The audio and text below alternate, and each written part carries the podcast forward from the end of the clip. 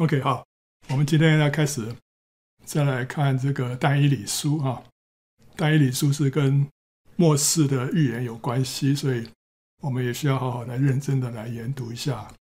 我们首先来看这卷书的背景啊，这个是两河流域，对不对啊？好，这个挪亚的洪水之后啊，这个地上的人口就渐渐增加了。那之后他们就迁移到两河流域的下游的示拿地啊，那要建一座塔，要有宣扬自己的名啊，在这个地方啊。一座塔就是巴别塔了哈，那可是后来被神变乱他们的口音，以至于就停工了。那那个地方就叫做巴别啊。那这巴别呢，就是巴比伦的前身啊，所以巴比伦就从这个地方发源的。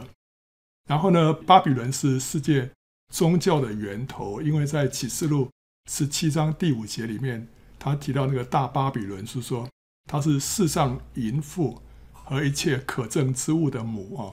可憎之物就讲到那些偶像啊，所以这个地方是是一个宗教的一个世界上人人的这个宗教的源头，让它象征抵挡神的宗教世界。这个地方偶像林立，那在灵异上它是跟耶路撒冷是互相敌对的，这两座城是互相对立的哈。那当神的时候呼召亚伯兰从巴比伦之地的这个乌尔出来的时候呢，就来到迦南地。可是，当以色列人犯罪离弃神的时候呢，他们就被掳回巴比伦。所以，神的百姓，神让他们从巴比伦出来到迦南地。可是呢，仇敌也把他们从迦南地呢又带回巴比伦。那之后，神又让他们出巴比伦啊，所以他们就在这两个地方之间啊，这个来来去去。看他们灵性好的时候，他们就就上行到耶路撒冷啊，到迦南地；当灵性堕落的时候呢，就沉沦到巴比伦去了。那在主前啊一千八百九十四年，那个时候大概是约瑟被卖到埃及啊做奴隶的时候，那时候古巴比伦帝国就兴起了，然后呢持续了三百年，呃，其中有一位君王叫做汉谟拉比啊，他就颁布了汉谟拉比法典，那个是世界上第一部较为完备的成文法典，比摩西的律法还要早三百年，好，所以这个巴比伦的这个君王。是古巴比伦帝国的这个君王啊，那到了主前的九百四十年到八百六十年之间呢，这个加勒底人他们是从哪里来？他们从两河流域的西边啊，从那边呢就迁到南部这个地方来定居，就是迁到巴比伦这个地方来定居。那后来亚述帝国就征服而且统治了这个这个巴比伦这个地方啊，那加勒底人那时候就曾经多次起来反抗亚述。那他们也曾经派遣特使去觐见犹大王希西家啊，那那时候希西家就把他这个这个宫里面的一切的宝藏啊，都给巴比伦的使者看啊，所以后来被先知以赛亚就预言说，将来他们会被掳到巴比伦去。好，那主前六百二十六年的时候，亚述人就派加勒底人的一个领袖叫做尼布普拉萨，让他率军驻守在巴比伦。可是他到巴比伦之后呢，却发动叛变，自立为巴比伦王，就反抗亚述的统治。后来他就跟马代啊马代结盟。那在主前六百一十二年的时候呢，他就攻陷了亚述的首都尼尼微。亚述的残军呢，就逃到哈兰去了，试图在那个地方东山再起。可是，在六百一十年啊，就两年之后呢，就被歼灭了。那时候亚述帝国就覆亡啊。新巴比伦帝国又称为加勒底帝国呢，就兴起了。啊，这个是新巴比伦帝国啊，它的开创者就是尼布普拉萨啊，他的儿子叫做就是尼布贾尼撒。那尼布普拉萨在六百一十年的时候，那时候就灭了亚述了啊。之后在大概六百零五年的时候，有一场战争叫做加基米斯之役啊，在这个加基米斯就在这个地方。那这个地方是有什么？这边有埃及的驻军啊。那时候巴比伦的王储就是尼布贾尼撒，他就击败了加基米斯的这个埃及的驻军，然后呢，乘胜追击，一直追到埃及的边界啊。那在经过这个犹大地的时候呢，他就掳了这个第一批的这个犹大人啊，就是包括但以理，把他们掳到巴比伦去。这是以这个犹大人啊第一次被。第一批被掳到巴比伦去的人啊。好，那这个那个时候是呃约雅敬王的年间啊。好，这个是约西亚王啊，是一个犹大年间啊最后一个好的王，对不对啊？那那时候他就他有生了几个儿子，老大叫约雅敬啊，老二约哈斯，那接下来是西底家啊，生了几个儿子。那他那时候这个约西亚因为要起来抵挡埃及王尼哥。那时候，这个尼哥是要去跟巴比伦打仗了。那但是这个约西亚中间就就跑出来拦截哈，就后来被尼哥杀了。杀了之后呢，老百姓就立约西亚的儿子叫约哈斯做王。但是后来被这个尼哥给废了，就把约哈斯掳到埃及去。尼哥就立了约雅敬做王。那约雅敬呢，在第三年的时候啊。那时候就是尼布甲尼撒去攻打埃及的时候，路过这个地方，然后呢就掳了一批人啊，这是六百零五年第一批被掳啊，是那时候掳的是一些一些贵族啊，包括但以里啊，然后后来呢，约亚金是因为这样的缘故，所以他就改服侍尼布甲尼撒了，但是后来他又背叛啊，背叛的时候尼布甲尼撒就再来攻打他啊，那时候是约亚金已经到了末年的时候了。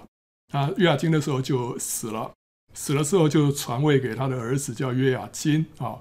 那约雅金的时候就这个城呢就被尼布甲尼撒给攻破了，攻破之后就第二批被掳，就是五百九十七年的时候，那时候是呃犹大人啊，主要一大批人被掳，这是他们的主力啊，包括约雅金自己被掳，还有以西结先知以西结也是在这一批啊被掳。好，那这时候这个约雅金被掳到巴比伦去了。所以那时候，尼布甲尼撒就立了谁啊？立了西底家做王啊！所以西底家就服侍这个尼布甲尼撒。可是到了末年的时候呢，他又背叛尼布甲尼撒，他改去投靠埃及。所以尼布甲尼撒呢，就第三次来攻打犹大，而且把耶路撒冷攻破了。攻破之后，就第三次被掳啊！第三批被掳的是五百八十六年，那时候把剩余的人都掳走了，包括西底家啊。把西底家掳到巴比伦去。好，所以我们就可以看到啊，犹大人啊，他们有三次被掳，对不对哈？第一批是包括但以理，第二批是主力啊，这是约雅斤跟以西结，第三批呢，就是最后一批是西底家。然后这到了五百三十六年的时候呢，他们第一批归回，包括所罗巴伯、耶稣亚啊，都从巴比伦回到耶路撒冷。那这是经过多久呢？从第一批被掳到五百三十六年了，经过七十年啊，所以从第一批被掳到第一批归回是经过七十年年的时间。好，然后接下来我们看到但以理书的第一章啊，他怎么说？犹大王约雅敬在位第三年啊，这个是哪个？就是主前六百零五年的时候，呃，巴比伦王尼布甲尼撒来到耶路撒冷，将城围困，主将犹大王约雅敬并神殿中器皿的几分交付他手。他就把这器皿带到示拿地，收入他神的庙里，放在他神的库中。所以他这次他他不仅呃掳走了一些犹犹大人啊，他也把一些器皿带走。那这个器皿有什么属灵的含义哈？神殿里面的器皿是象征什么？神殿里面的器皿可以象征真理啊。这个器皿被掳呢，就可以就象征是真理被埋没了，就像在教会历史当中呢。有许多的真理啊，例如因信称义，还有耶稣是唯一的中保，还有人人皆祭司这些真理呢，在教会堕落的过程当中就失去了，一直到宗教改革之后，这些真理才被一一恢复。真理被恢复，那就是被掳的圣殿器皿重新归回耶路撒冷的故事。所以，我们看到这个器皿啊，被掳到巴比伦去，后来又从巴比伦带回来，其实。在属灵的含义里面，我们可以这样理解，就是教会的真理啊失去了，被埋没了，后来呢又被恢复了啊。好，那这时候王就吩咐太监长亚斯皮拿，这个王就是尼布甲尼撒了啊。他叫这个太监长呢，从以色列人的宗室和贵胄中带进几个人来，就是年少没有残疾，相貌俊美，通达各样学问，知识聪明具备。足能侍立在王宫里的，要教他们迦勒底的文字言语。这个巴比伦王掳去的第一批人呢，是少数的年轻贵族啊，是以色列人的宗室跟贵族当中，所以是贵族啊。那他们是被掳去，有作为人质的作用啊。那亚斯皮拿这个太监长啊，这个名字的意思是我要使稀疏少量的成为重要显著的。I will make prominent the sprinkled。这个就是刚好就是神在但以理和他三个朋友身上所做的。他们是少数的几个人，他们是被掳到巴比伦去了。可是神让他们在那个地方呢，成为重要而显著的人啊。那后来王就派定。将自己所用的膳和所饮的酒，每日赐他们一分，养他们三年，满了三年，好叫他们在王面前侍立。他们中间有犹大族的人，但以理、哈拿尼亚、米沙利、亚撒利亚。太监长给他们起名，称但以理为伯提沙撒，称哈拿尼亚为沙德拉，称米沙利为米撒，称亚沙利亚为亚伯尼歌。啊，就像是我们。华人有时候会取一些英文名字一样，他们也给他取这个巴比伦的名字啊。这个新巴比伦帝国时期的奴隶制度啊十分发达，所以那个时候奴隶的人口就大大增多啊。那主人就会给这个外籍的奴隶呢取一个巴比伦的名字。那这个他们名字本来希伯来文的意思啊，但以理的意思是神是我的审判者。这里头有一个 E L 对不对？Daniel 啊。这个 El 就是 Elohim 的简写，这个 Elohim 就是神的意思，所以说神是我的审判者。那哈拿尼亚后面有个亚哦，I A H 哦，这个是什么意思？这个雅是耶和华或者是亚威的简写，耶和华或者亚威就是神的名字了，看你怎么这个发音怎么发哈，这还不是非常的确定。有人认为说是耶和华，有人认为说是亚威。那不管怎么样。I A H 啊，这个雅就是耶和华的意思，那所以他的名字叫耶和华蛮有恩惠。那我们看到米沙利，米沙利它里面有一个 E L，也也是有个神，他的意思是说有谁像神一样。那亚撒利亚也有个亚啊，也是讲到耶和华是耶和华是我的帮助，所以这四个人的名字呢，就预言了神在他们身上的作为。神是我的审判者，耶和华满有恩惠。有谁像神一样？耶和华是我的帮助啊！我们看到啊，啊，神是他们的审判者，所以神定他们为义，为他们伸冤，他们只需要讨神的喜悦就好，不需要惧怕逼迫。那神蛮有恩惠啊！虽然他们被掳，但是神却蛮有恩惠，使他们在太监长和护卫长的眼前蒙恩，也用素菜白水呢刚强他们的身体，使他们不被王的膳食玷污啊！那米沙利有谁像神一样？就是说没有外邦神呢，像耶和华一样，将无人能知的奥秘启示给他的仆人，也将他的仆人呢从烈火的窑中和狮子的洞中拯救出来。所以没有没有一个神啊可以像我们的神这样子。最后耶和华是我的帮助，那神诚然是他们在患难中随时的帮助，对不对？所以这四个人的名字呢，就说明了神在他们身上的作为啊，在但以理书里面看到，神真的是他们的审判者，是蛮有恩惠的，没有谁能够像神一样，而且神是他们的帮助啊。那后来他们名字被改成巴比伦的名字，伯提沙撒就是愿这个贝尔或者马杜克保护王，这个贝尔或马杜克是他们偶像的名字啊。那沙德拉跟米萨的原来的意思是不太清楚。可是可能跟崇拜阿库或者是马杜克有关系啊，这是偶像的名字啊。那亚伯尼哥呢是尼波之仆啊，或者尼波的崇拜者，尼坡的崇拜者，所以这个是偶像的仆人，偶像的崇拜者啊。啊，所以他他们的名字本来里面都是有神的，但是呢，后来都被改成跟偶像相关的名字啊。所以但以理他们被掳到巴比伦之后啊。不是到那边是被关起来，或者说是在那边适应一个新的环境而已。他们第一个，他们面临的就是信仰上面的冲突啊。王派定他们吃的这个膳跟喝那个酒啊，对以色列人来说是不洁的，因为肉跟酒是先拜过偶像的。那有一些肉，例如像猪肉了，即使没有拜过偶像，本身它就是属于不洁啊。所以以色列人他们是啊不能吃这些不洁的东西了。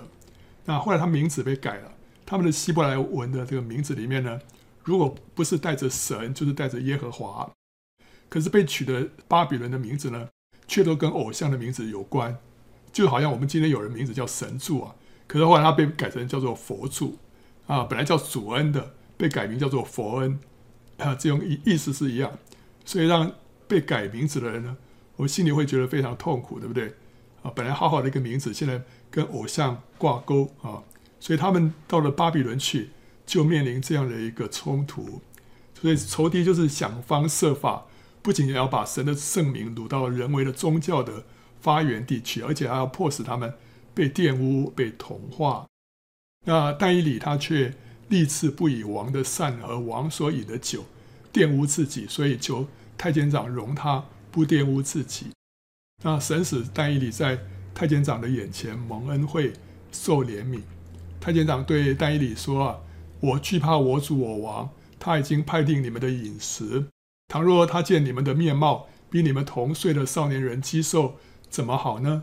这样你们就使我的头在王那里难保。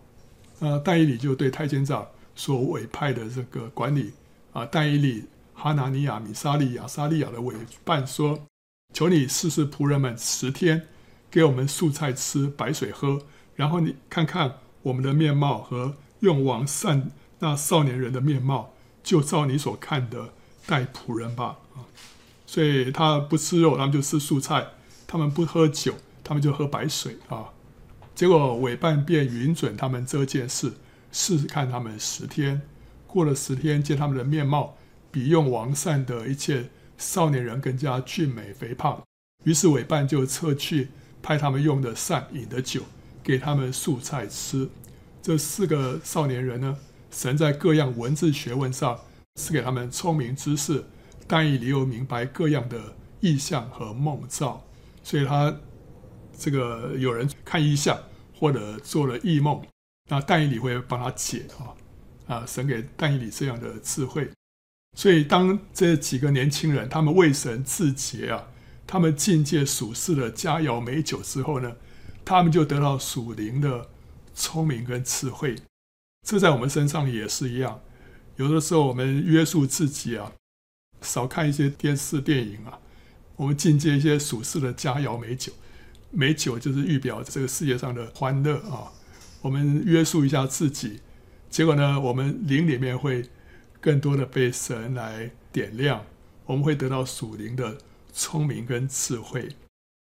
所以我们的思想、我们的意念更多来靠近神，离开这个属世的这一些诱惑，啊，神会更多的加给我们。他的这个聪明跟智慧啊，所以当这些年轻人他们舍己为神而活的时候啊，神就施恩给他们，在这个异地异乡呢显出荣耀，与他们同在，所以让他们觉得说自己不是孤单的。当他们舍己的时候，神的同在就加添了；当他们约束自己的时候，神就更丰富的与他们同在啊。那尼布甲尼撒王预定带进少年人来的日期满了。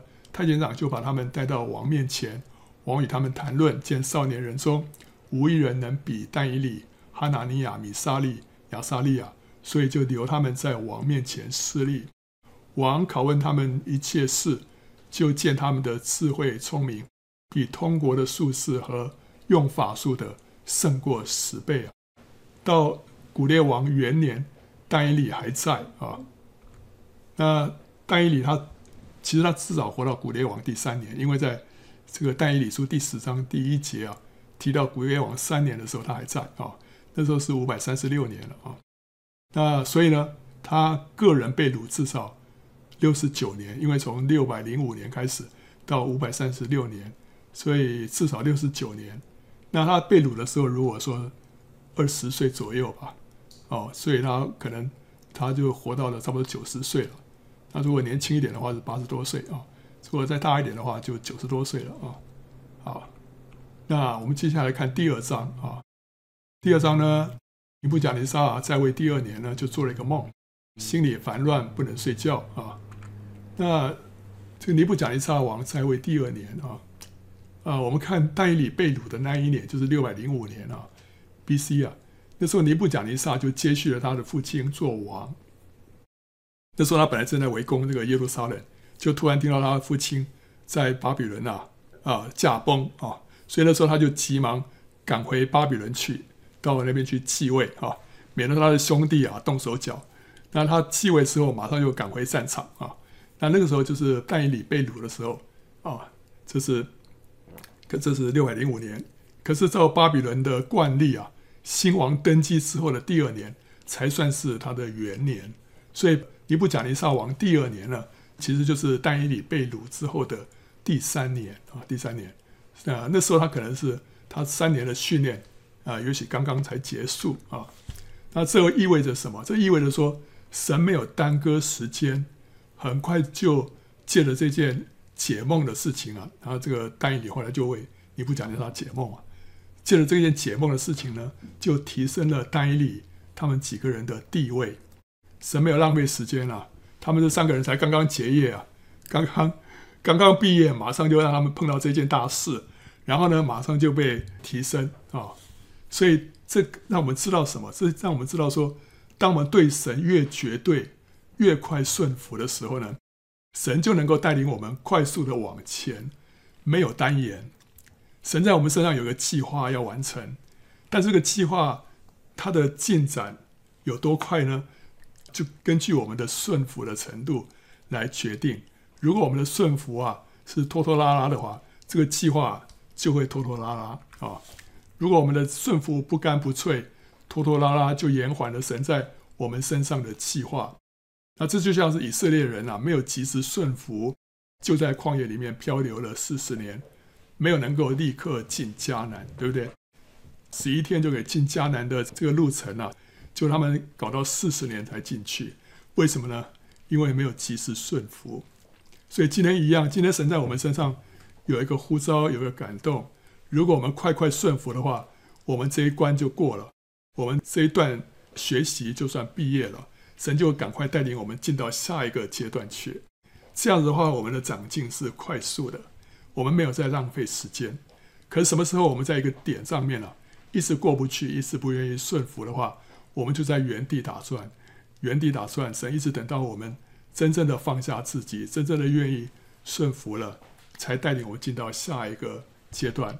所以呢，你看但以理能够这么快的往前，神那么快的把他们提升起来，就是因为他们对神的这个顺服是彻底的。那王吩咐人将术士用法术的、行邪术的和迦勒底人招来。要他们将王的梦告诉王，他们就来站在王前。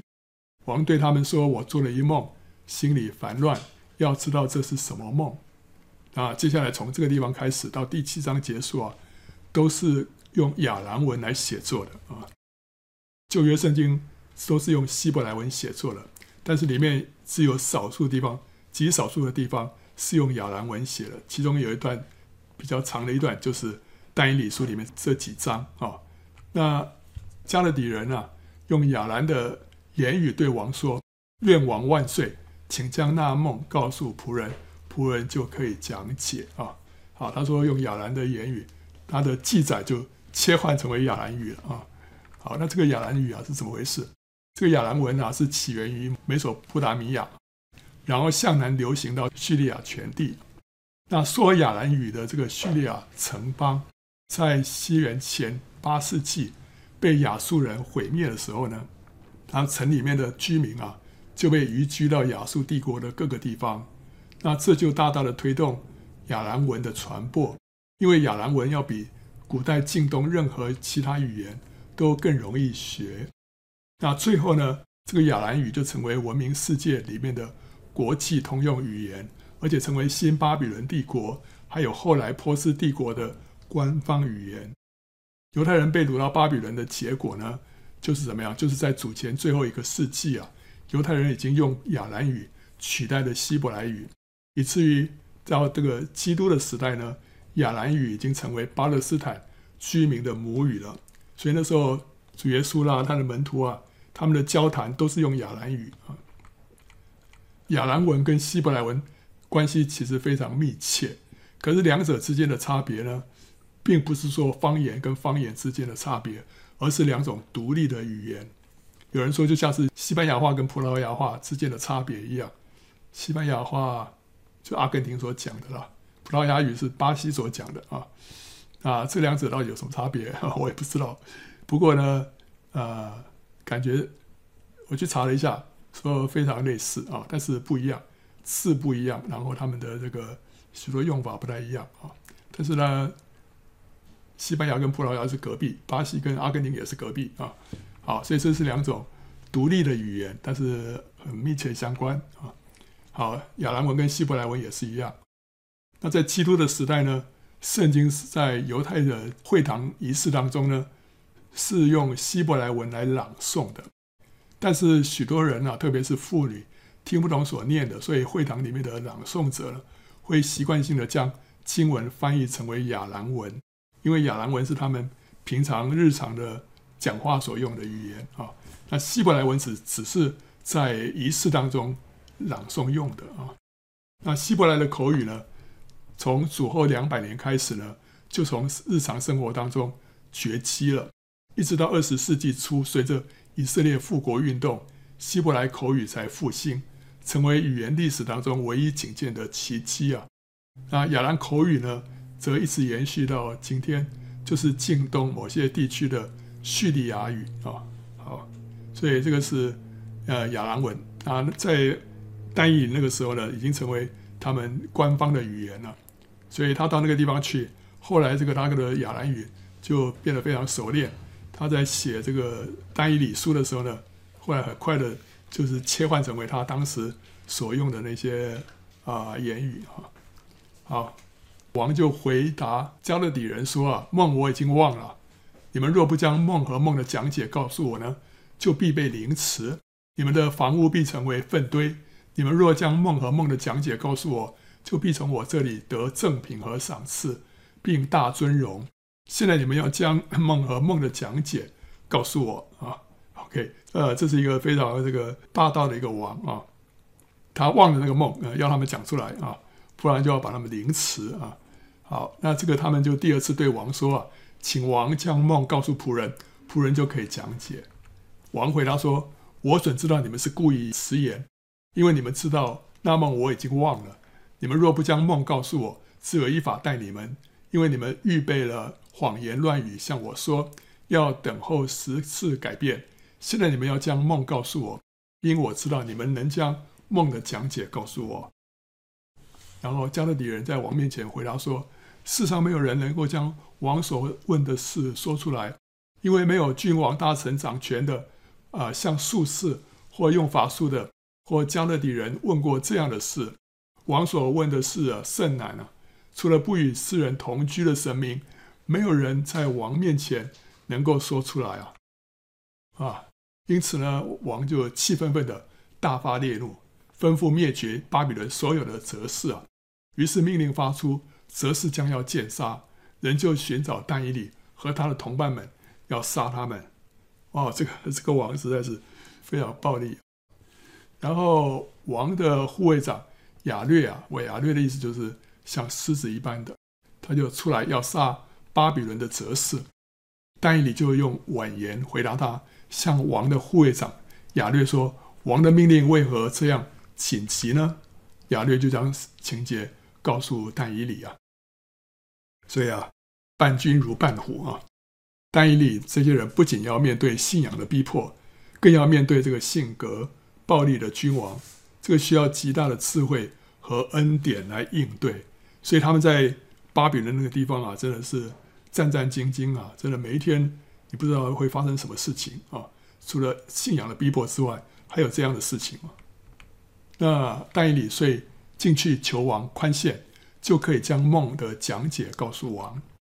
但以理回到他的居所，将这事告诉他的同伴哈拿尼亚、米沙利、亚撒利亚，要他们祈求天上的神啊，施怜悯，将这奥秘的事指明，免得但以理和他的同伴与巴比伦其余的哲士。一同灭亡这奥秘的事呢，就在夜间意象当中给但以理显明，但以理便称颂天上的神呢。这以色列王国被掳之后啊，神就常常被称为是天上的神。为什么呢？第一个是这有别于这外邦的地上偶像啊啊，他们那些都是地上的一些神明啊，但是我们所信的这位是天上的神啊。那第二个是神的荣耀离开圣殿和以色列了，以色列人就不敢夸耀说神在他们中间。以前是以马内利。神与他们同在，对不对？但是他们现在犯罪啊，神的荣耀离开了，所以他们只能说他们的神是天上的神啊，他们的神是天上的神，他们不敢夸耀说神在他们当中啊。那神是借着给但以理的异象，解说了他给尼布甲尼撒王的异梦啊，所以尼布甲尼撒王是做异梦，但是但以理是看到异象。但以理说啊。神的名是应当称颂的，从亘古直到永远，因为智慧能力都属乎他。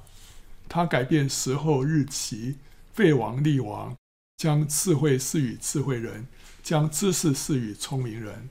他显明深奥隐秘的事，知道暗中所有的，光明也与他同居。我列祖的神啊，我感谢你，赞美你，因你将智慧才能赐给我，允准我们所求的。把王的事给我们指明了！神改变时候跟日期，这是指什么？这是指神改变这个年号跟时代。这也就是这个梦境里面所显示的，这个历史是神所掌管的。这个但以理书啊，是是是先知书，对不对啊？可他所预言的内容啊，都是非常非常大的，是关系到许多个国度的啊。所以它的这个它的里面的这个规模是非常大的，而且是讲到时间，讲到神在这个历史上面所定的一些时间，所以包括在末世神所定的一些时间，七十个七了哦，啊一千两百九十天呐啊，这个两千三百天呐，它里面有许多的时间跟这个跟这个年限啊，那这个就是。这边所说的神改变这一切，他废王立王，这一切都在神的掌管当中啊。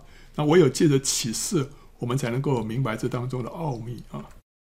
那神赐智慧给但以理，使他成为智慧人啊，能够揭开神的奥秘，能够明白神的时间。这也是这本书里面的一贯脉络啊。我们看到但以理书十一章三十三节说啊，民间的智慧人必训诲多人啊。然而他们多日必倒在刀下，或被火烧，或被掳掠、抢夺。然后呢，十一章三十五节说，智慧人中有些扑倒的，为要熬炼其余的人，使他们清净洁白，直到末了。因为到了定期，事就了结。十二章第三节说，智慧人必发光，如同天上的光；那使多人归义的，必发光如星，直到永永远远。蛇章第十节，必有许多人使自己清净洁白，且被熬炼；但恶人人必行恶，一切恶人都不明白，唯独智慧人明白。这里面再三的提到智慧人，智慧人是什么样的人呢？就像但以理这样子，得到神的启示，得到神所赐的智慧聪明，能够明白神的奥秘。那在神在末世会兴起许多的智慧人来。他们能够明白神的启示，所以今天我们要求神赐给我们什么智慧启示的灵啊！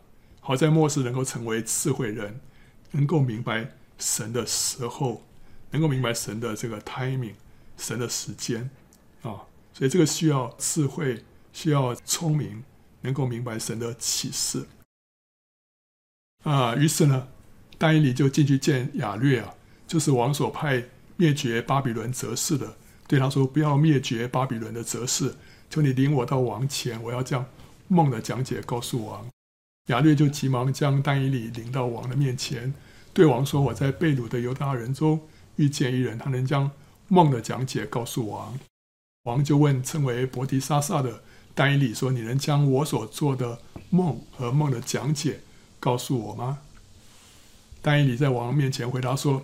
王所问的那奥秘事，则是用法术的术士关照的都不能告诉王，只有一位在天上的神能显明奥秘的事。这句话也是等于是这个但以理书里面的一个 key verse 啊，要节啊，讲到说天上的神呢显明奥秘的事，那他也将日后必有的事呢此事你不讲尼撒王，你的梦和你在床上脑中的意象是这样，所以他就告诉这个王啊，你做了什么样的梦啊？王啊，你在床上想到后来的事啊，那想显明。奥秘事的主呢，把将来必有的事呢指示你。至于那奥秘的事呢，显明给我，并不是因为我的智慧胜过一切活人，乃是为使王知道梦的讲解和心里的思念啊。王啊，你梦见一个大象啊，这个像甚高，极其光耀，站在你面前，形状甚是可怕。这个像的头是金金的。胸膛和膀臂是银的，肚腹和腰是铜的，腿是铁的，脚是半铁半泥的啊。那你观看，竟有一块非人手凿出来的石头呢，打在这像半铁半泥的脚上，把脚砸碎啊。然后呢，于是金银铜铁泥都一同砸得粉碎，如同夏天河场上的糠秕被风吹散。无处可寻，打碎这像的石头呢，就变成一座大山，充满天下。那这就是那梦。我们在王面前要讲解那梦，所以接下来就要解梦了。刚刚先是说做什么梦，现在要解释啊。王啊，你是诸王之王，天上的神已将国度、权柄、能力、尊荣都赐给你。凡世人所住的之地的走兽。并天中的飞鸟，他都交付你手，使你掌管这一切。你就是那金头啊！在你以后必兴起另一国，不及于你。又有第三国，就是铜的，必掌管天下。第四国必坚壮如铁，铁能打碎刻制百物，又能压碎一切。那国也必打碎，压制列国。哦，原来这个像是讲到什么？像是讲到将来会兴起的几个大的。帝国啊，然后呢，你既见象的脚和脚趾头，一半是窑匠的泥，一半是铁，那国将来也必分开。你既见铁与泥掺杂，那国也必有铁的力量。那脚趾头既是半铁半泥，那国也必半强半弱。你既见铁与泥掺杂，那国民也必与各种人掺杂，却不能彼此相合。正如铁与泥不能相合一样。那当那列王在位的时候呢，天上的神必另立一国，永不败坏，也不归别国的人，却要打碎灭绝那一切国，这国必存到永远。你既看见非人手凿出来的一块石头从山而出，打碎金银铜铁泥，那就是至大的神把后来必有的事给王指明。这梦准是这样，这讲解也是确实的啊。所以呢，第一个金头就是巴比伦帝国啊啊，巴比伦帝国是金的，因为它创造了这个辉煌壮丽的这个巴比伦城啊，还有古代世界七大奇观之一的空中花园也是这个尼布甲尼撒建造的，所以真的真的是一个非常辉煌荣耀的一个帝国啊。接着是营胸跟膀臂啊。这是讲到两个膀臂嘛，这是就是波斯马代帝国啊，他们是两个国家一同掌权啊，这个是不及于你啊，没有像这个金头那么样的荣耀辉煌啊。然后呢，是同父跟腰呢，是之后的希腊帝国啊，是掌管天下啊啊，希腊文化后来真的是在就是散布到全天下去了。然后铁腿呢，是讲到东西罗马帝国啊。它是可以打碎、压制列国。罗马帝国的这个军事力量非常的强大啊啊，战无不胜。然后后来是半泥半铁的脚，这是讲到末世的十国联盟，因为脚趾头有十个嘛，所以讲到末世的十国联盟。他说这个国被分开，半强半弱，各种人掺杂，却不能彼此相合。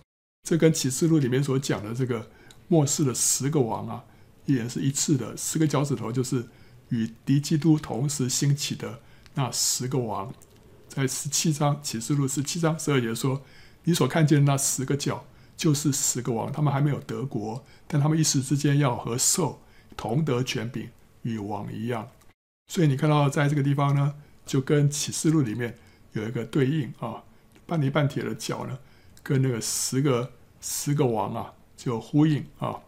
然后接下来呢，一个石头打碎了这个像，然后成为一个充满天下的大山。这个是什么？这个是神的国，对不对？就是基督再来之后的千年国度啊。好，所以这个从巴比伦帝国一直到将来的千年国度啊，都在这里头预言到了啊。那那个时候呢，尼布甲尼撒王俯伏在地，向但以理下拜啊，并且吩咐人给他奉上贡品和香品。王对但以理说：“你既能显明这奥秘的事，你们的神诚然是万神之神、万王之主，又是显明奥秘事的。”于是王就高抬但以理，赏赐他许多上等的礼品，派他管理巴比伦全省，又立他为总理，掌管巴比伦的一切责事。但以理求王，王就派沙德拉、米色、亚伯尼哥管理巴比伦省的事务，只是但以理常在朝中势力啊。好，那这个是第二章，第三章呢？尼布甲尼撒呢就造了一个金像啊，高六十肘，那么二十七米啊，宽六肘，二点七米，立在巴比伦省的杜拉平原。你从这个比例就知道说他这个。这个不是这个像从头到脚这么高哈，因为这样的话太就像一根竹竿一样，太太长太瘦，它底下一定是有一个基座，所以这样子两个加在一起的高度是这样子比较合理。那人有多高？人的像左下角这个一个小小的人啊啊，从底下往上看，所以这个像是非常大的一座像一个像啊。那为什么要做这个金像呢？我们可以理解啊。尼布甲尼撒王啊，他梦见自己的国了是一个金头，对不对？啊？啊，可是会被另外一个国啊，就是银胸来取代，那他就很不甘心，他希望他的国啊永不败坏啊，可以存到永永远远，所以他就造了一个从头到脚全部都是金的像，他希望他自己的国可以永远长存，不被取代啊，啊，所以这个一定是他心里头的动机啊，那。他就差人呢，将总督、钦差、巡抚、聂斯、凡斯、摩士、法官和各省的官员都招了来，要为尼布甲尼撒王所立的像呢行开光之礼啊啊！于是哇，就浩浩荡荡啊，呃，规模非常的这个盛大隆重啊。于是呢，总督、钦差、巡抚、聂斯、凡斯、摩士、法官和各省的官员都聚集了来，要为尼布甲尼撒王所立的像。行开光之礼，就站在尼布甲尼撒所立的像前啊。他说啊，那时候有传令的大声呼叫说啊，各方各国各族的人啊，有令传于你们，你们一听见角笛、琵琶、琴瑟声和各样乐器的声音，就当俯伏敬拜尼布甲尼撒王所立的金像。凡不俯伏敬拜的，必立时扔在烈火的窑中啊。然后呢？因此呢，各方各国各族的人民一听见角笛、琵琶、琴瑟和各样乐器的声音呢，就都俯伏敬拜尼布甲尼撒王所立的金像。OK，好，所以这是一个很有规模啊，一个大规模的，可以说是一个信仰上的一个逼迫啊，逼你一定要向这个金像下拜，不然的话呢，就有这个杀身之祸啊。很多基督徒会遇到类似的考验，对不对啊？例如说要被要求呢，啊，要祭拜祖先，啊，这时候要怎么办呢？啊，有的人就妥协了，啊，啊，拜啊，我把我拜，我拜，可但是他自我安慰说了，我呢只是表面上在拜，但是我心里没在拜啊，那神知道我的心啊，对不对？啊，所以，所以有人会会选择用这样的方式来逃避那种从人来的逼迫啊。所以他他还是拜，但是我我心里没有拜，我人是跪下去，但我心里没有跪下去啊啊！神知道，但是呢，但你的三个朋友却不是这样子，他们就公开表明他们的立场，即使为此丧失性命，他们也在所不惜。那主耶稣是怎么说？主耶稣是说：“凡在人面前认我的，我在我天上的父面前也必认他；凡在人人面前不认我的，我在我天上的父面前也必不认他。”所以没有所谓说啊，我我外面拜，心里头没有在拜啊，因为你在外面拜，就是在众人面前就是承认那个偶像啊啊，所以这个是一个呃非常严重的一个。见证啊，我们需要持守这个见证呢，还是要失去这个见证？那这三个朋友他们就不顾一切，就不拜就是不拜啊。那那个时候呢，就有几个加勒底人进前来控告犹大人了。他们对尼布甲尼撒王说：“愿王万岁！王啊，你曾降旨说，凡听见角笛、琵琶、琴瑟声和各样乐器声音的，都当俯伏敬拜金像；凡不俯伏敬拜的，”必扔在烈火的窑中。现在有几个犹大人啊，就是王所派管理巴比伦省事务的沙德拉、米沙、亚伯尼哥。王啊，这些人不理你，不侍奉你的神，也不敬拜你所立的金像。啊，他们他们不拜，想说如果没有人注意也就算了，结果就就是有人在旁边窥探，就是把这件事情会报上去啊。所以这也是出于神，让他们啊会面对。从王来的逼迫啊啊，这件事情就会公开出来啊。那时候呢，尼布甲尼撒就匆匆大怒啊，吩咐人把沙德拉、米沙、亚伯尼哥带过来。他们就把那些人带到王的面前了。尼布甲尼撒问他们说：“沙得拉、米沙、亚伯尼歌，你们不侍奉我的神，也不敬拜我所立的金像，是故意的吗？你们在听见角笛、琵琶、琴瑟声。”和各样乐器的声音，若俯伏敬拜我所造的像，却还可以；若不敬拜，必立时扔在烈火的窑中。有何神能救你们脱离我的手呢？沙德拉、米沙、亚伯尼歌对王说：“尼布甲尼撒，这件事我们不必回答你。即便如此，即便如此，什么意思？就是说，即便我们被扔入火窑中啊，我们所侍奉的神。”能将我们从烈火的窑中救出来，王啊，他也必救我们脱离你的手。即或不然，即或不然，王啊，你当知道，我们绝不侍奉你的神，也不敬拜你所立的金像。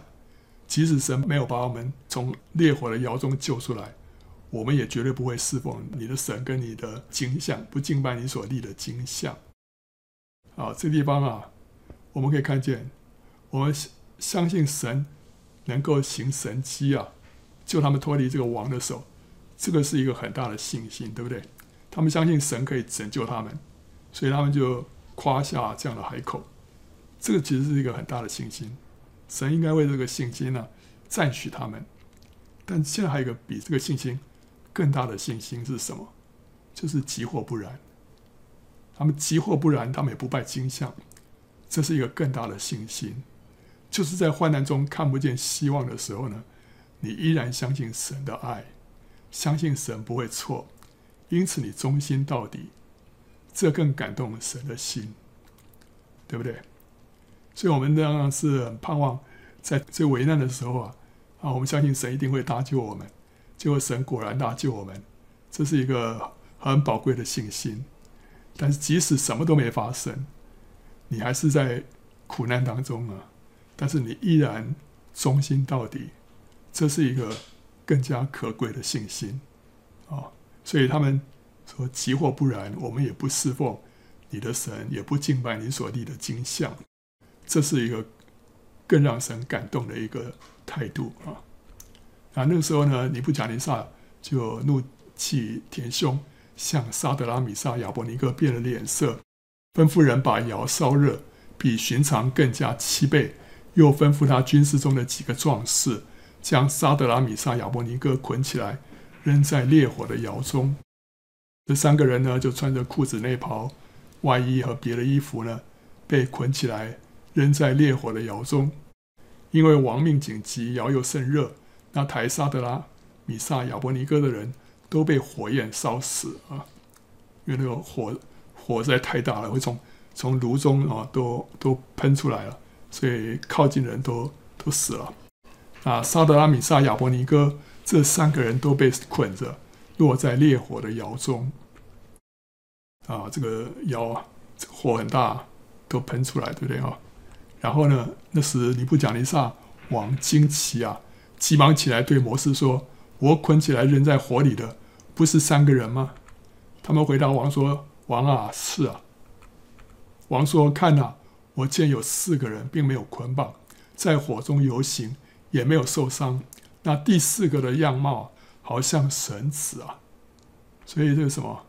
所以以赛亚书六十三章第九节说，他们在一切苦难中，他就神也与他们同受苦难了，并且他面前的使者拯救他们。神以这个慈爱和怜悯救赎他们，在古时的日子常保抱他们，怀揣他们。所以神的百姓在苦难当中，神与他们同在啊。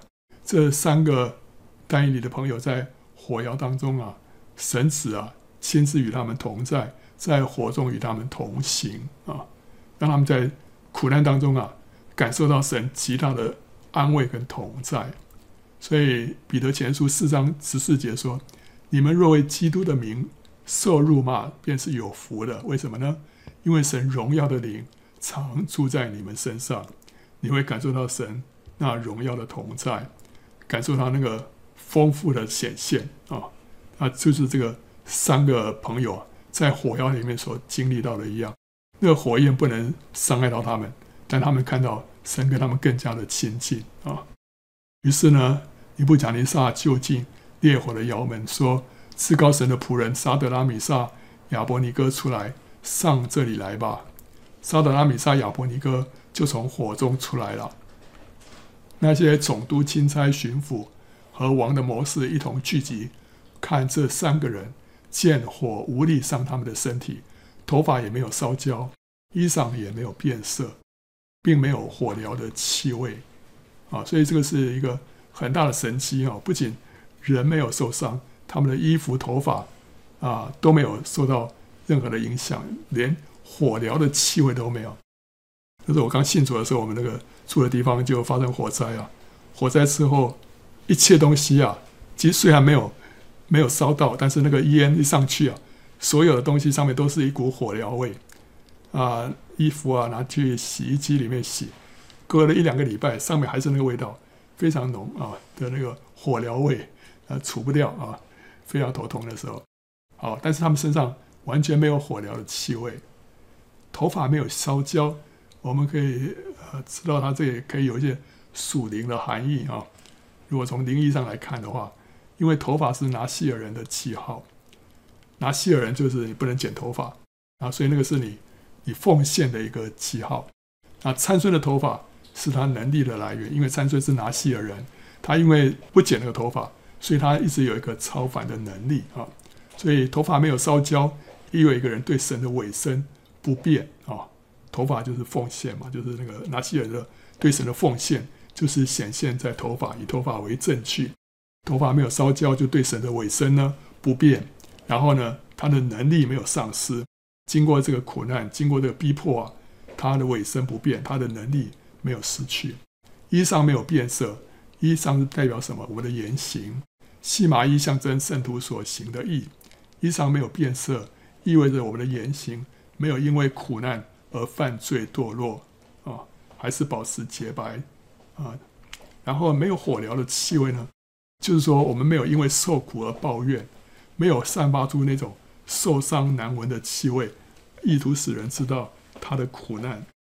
有的人经过苦难之后啊，虽然是得胜了，但他里面有一些伤，有一些伤的结果呢，讲话你就会觉得那个话里面。就是有那个火燎味啊，火燎味就是会有一种抱怨，或者有一种那种 这个扭曲啊，啊，好像是也很盼望人家知道说啊，我曾经为主受苦啊，那时候那个苦难啊有多大啊，哦，然后要博取人的一些同情，或者就是说对那些那段受苦的日子呢，心中还是愤愤不平，所以里面那个伤没有得到医治，所以讲话里面呢就是有那种。不好的味道啊，啊，这个都是火燎味。我们一个人啊，经过苦难之后啊，这为主摆上啊，就是说，甚至于你在家里面啊遇到一些逼迫啊，我们不需要出去到处跟人家讲啊，弟兄姊妹啊，我在家里面，我的这个丈夫，我的妻子怎么样逼迫我啊，我怎么样为主受苦啊，我们不需要这样子到处宣扬，这个就是火燎味啊。我们需要欢欢喜喜，要欢欢喜喜从主领受，我们学习生命的功课，我们背十字架不是。不是不需要敲锣打鼓啊，这些都是火燎的气味啊，不需要有的啊。那这些这三个朋友啊，经过这场这么严重的逼迫啊，可出来啊，一点火燎味都没有，还是脸上充满了喜乐，充满了平安，没有看到这个是愁眉苦脸，完全没有，完全没有啊。那所以尼布甲尼撒就说啊，沙德拉米煞。亚伯尼歌的神是应当称颂的，他差遣使者救护以后，依靠他的仆人，他们不遵王命，舍去己身，在他们的神以外不肯侍奉敬拜别神。现在我降旨，无论何方何国何族的人，谤讟沙德拉米撒亚伯尼歌之神的，必被凌迟，他的房屋必成粪堆，因为没有别神能这样施行拯救。那时王在巴比伦省。高升的沙德拉米煞亚伯尼歌，啊啊，OK，你看，这是一个为神摆上自己啊，不顾一切，结果神就高升了他们啊。这个 Joy 的妹妹有一个老师哈，她有个类似的经历，在七十年代的时候啊，一九七零年代，Joy 的妹妹那时候在台北念高中，那时候他们的国文老师啊是一个爱主的基督徒。经常向学生传福音，结果他们的校长呢就故意要刁难他啊。有一年就派他带领学生们去忠烈祠啊，下面的忠烈祠啊，去参加这个春季国丧，要悼祭革命先烈啊。然后那基督徒呢不去就有这个鞠躬拜拜的嘛，对不对哈？那但是这个老师呢，他推脱不掉，推脱不掉，他就打定主意啊。当众人祭拜的时候，他就不祭拜了。那但是这个有可能给他带来不可知的后果，因为那时候是七零年代，七零年代还是在台湾来说，还是这个政治上的问题，还是有可能给你惹来很大的麻烦啊。但但是他就决定，他就人家鞠躬或者干什么，他就不鞠躬了啊。结果那天呢，发生了一件事情，游览车载了他们的师生啊，前往忠烈祠的时候呢。司机竟然迷路了，到处转来转去，就是找不到忠烈祠啊。然后呢，司机又急得满头大汗，他连连说啊，这条路他很熟啊，怎么今天就迷路了呢？啊，车子就绕了不少的时间了。之后，司机终于找到路了。可是当他们抵达忠烈池的时候呢，祭拜先烈的那个环节已经过去了，所以这位基督徒老师呢，就因此免去了一场试炼。这让我们看见什么？神实在是差遣天使蒙蔽了司机的眼，救神的忠心的儿女呢，脱离网罗，守住见证。啊，所以圣经里面说啊，因为尊重我的，我必重看他；藐视我的，他必被轻视。我们要为神的见证啊，要刚强，要站住，特别是在末后的日子，逼迫可能会出现。那本来就有逼迫的呢，可能会越来越大啊。呃，为了这些事情，我们里面要有心理准备，我们需要挺身昂首，甚至于我们需要有殉道的打算啊。但是殉道是最美好的，我们会得到生命的冠冕啊，不需要害怕，神会与我们同在啊。即或不然，我们也是欢欢喜喜的领受着更高的呼召啊。感谢主。好，欢迎到圣经简报站观看更多相关的视频，还有下载 PowerPoint 档。